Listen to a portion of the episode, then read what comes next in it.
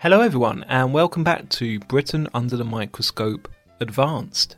Hi, Alan. Hello. We're going to continue with the talk. I've been waiting for this episode. Mm-hmm. So, we're finally going to talk about some British comedy classics. Yep. So, this episode is especially for you because I know that you really love British comedy, mm. and you probably know even more than I do about ah. some of these comedy shows as well. I've watched many of them, and I just love comedy in general. Mm. And I've also watched a lot of American comedy series. So, first question is As a British person, as mm-hmm. someone who also enjoys comedy, mm. if I ask you, what is the quintessential British comedy? If you have to name one. Oh, that's it. To be honest, I really can't just name one. Yeah, but I think I actually can answer that for you. Okay. I've talked to quite a few British friends about this, mm-hmm. or even non British friends about this. Everyone would come up with Monty Python. Okay. Yeah, that's I, I would say Monty Python very much typifies is is a really good example of British comedy. Mm. Because it is so absurd. Yeah, it is quite old, so some of our listeners might not have heard of it. I think in China it has got a, f- a cult following, Yeah. but it's not like hugely popular because it is so old. It was made in the 70s. Yeah, around 1960s, 1970s. Hmm. And the members are quite famous as hmm. well. So Monty Python is a comedy group. Yeah. So, two most famous members are John Cleese and Michael Palin. They are you can still see them on TV. Oh, yeah. Uh, hmm. John Cleese is an actor still, and also Michael Palin is a travel presenter. You see John Cleese in some American comedy shows as well. So Monty Python, this group, there are like six of them, I think. Yeah. They were, if I remember correctly, the members they were not trained as professional comedians. They were actually all like top students from Oxford and Cambridge. Yeah. It actually came from the university years that they set up this group called Monty Python's Flying Circus. Mm. And the sketch show is called Monty Python's Flying Circus. A sketch show, remind me. It's just basically like a very short performance, Yeah. but then you have lots of these short performances of different stories in one show. Yeah. And you see the same actors, but they are different characters. Yeah. All of the sketches are really absurd and really surreal. And it's actually now part of the English language. We call it Pythonesque. Pythonesque, meaning has Monty Python qual- quality. Yeah. For example, a new comedy comes out. Some of the critique would say, oh, this is Pythonesque. Yeah. Hmm.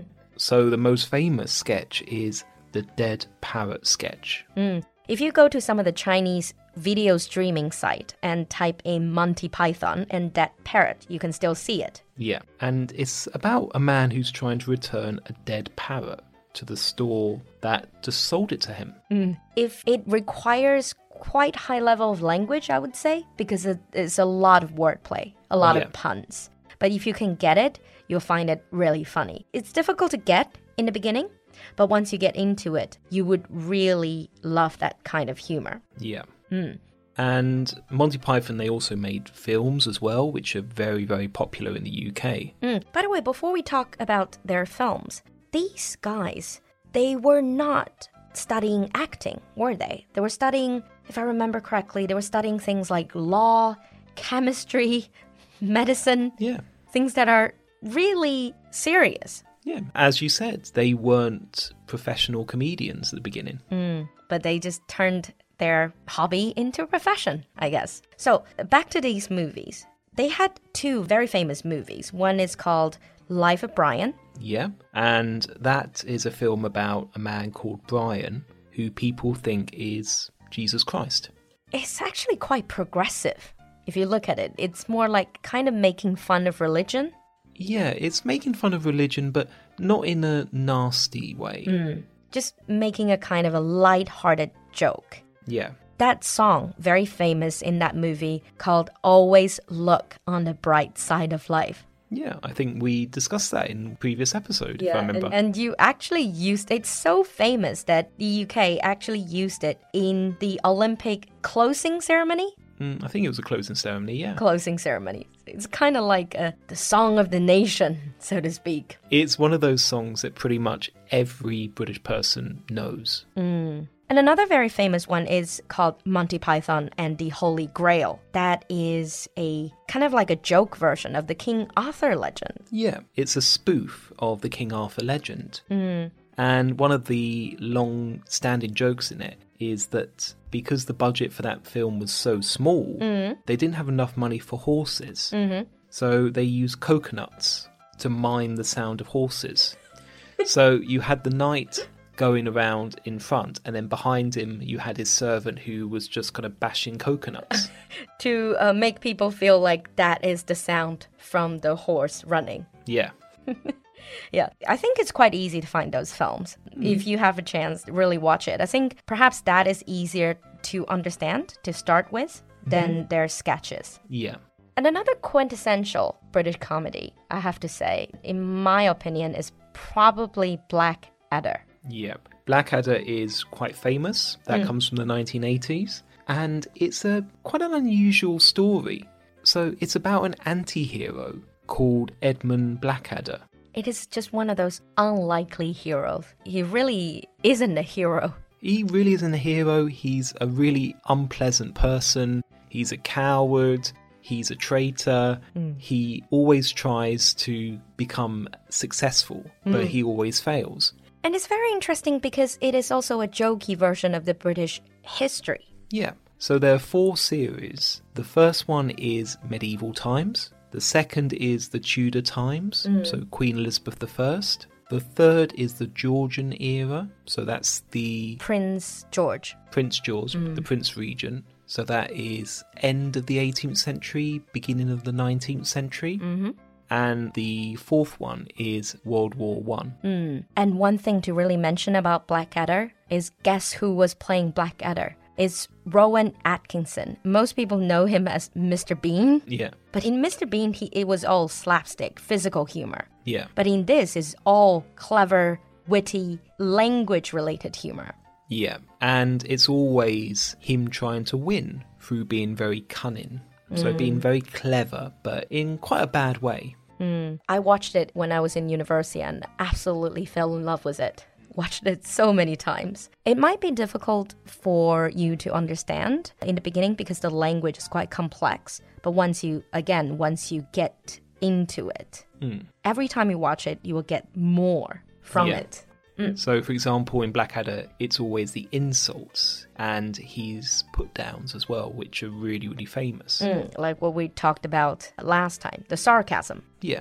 Mm-hmm. So, in all of the shows, you have Blackadder, mm. but you always have his dog's body. Dog's body. That's like his manservant. Yeah, His sidekick. yeah, Baldrick.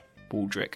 And Baldrick is always rather stupid and always rather poor as well. Hmm, but for those of you who have watched Blackadder, it's actually going through the seasons. Blackadder kept getting more and more witty, Yeah, smarter and smarter, and more and more cunning. And Baldrick is getting dumber and dumber for Yeah. some reason.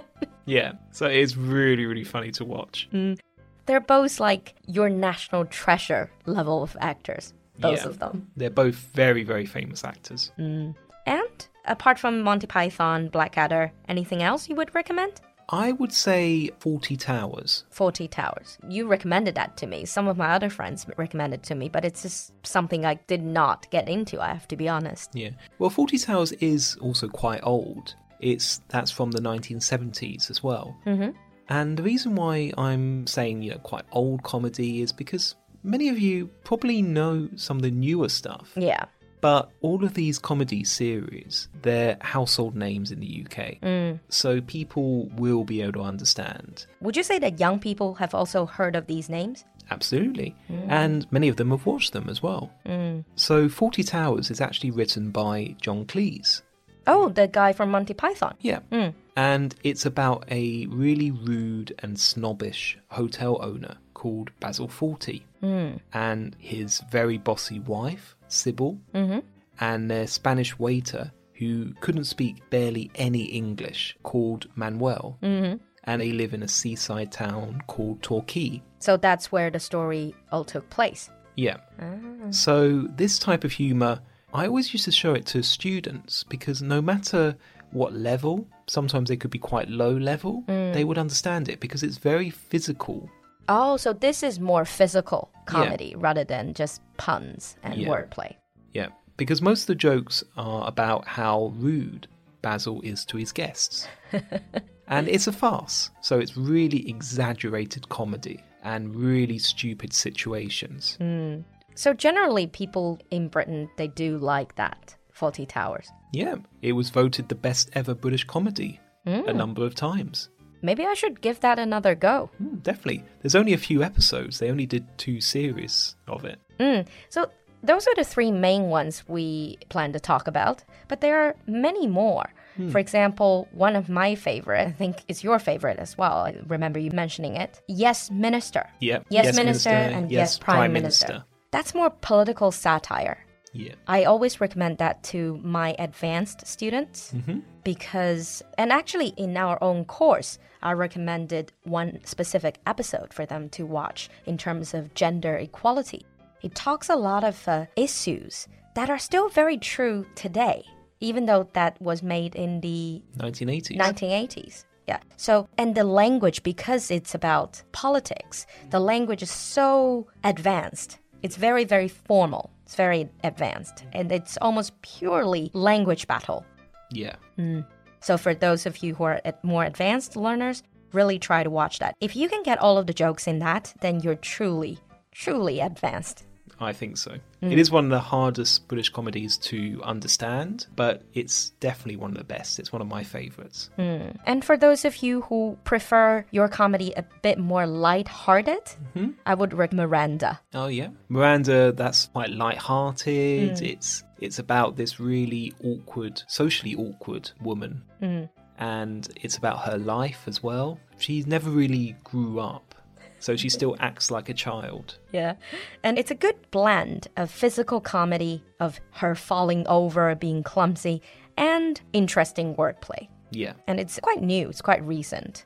And other than that, I would also recommend some stand up comedies. Stand up, it's more like a one man show, one man comedy show. What would you recommend in terms of stand up comedians? uh, there's quite a few. My favourite is a man called Bill Bailey, but at the moment in the UK, Michael McIntyre Michael McIntyre. is very very popular. I think he's very popular because he's more sort of family friendly. Yeah, it's So- no swearing or very little swearing, and it's about family situations mostly. mm, about raising kids and all that. I play some of that for my students. Michael McIntyre is also easier to understand. Yeah, But if you want more advanced, more, we say, bitter comedy, Dylan Moran. yeah, Dylan Moran. Dylan Moran and Bill Bailey is more relating to music. Yeah, music and absurdity as well. It's quite surreal, his comedy. So I think we have recommended quite a lot of names of shows and people. And these are, I would really say, uh, some of the quintessential ones that if you want to understand British humor, That's not to say that there are still lots of other ones that are really, really good, but you know, time is quite limited. yeah. So if you have any recommendations, if there are any British comedies that you have watched, please let us know in the comments section. Mm, or American ones, or any other English speaking ones. Your ideas are more than welcome. We'll see you next time. Bye. Bye.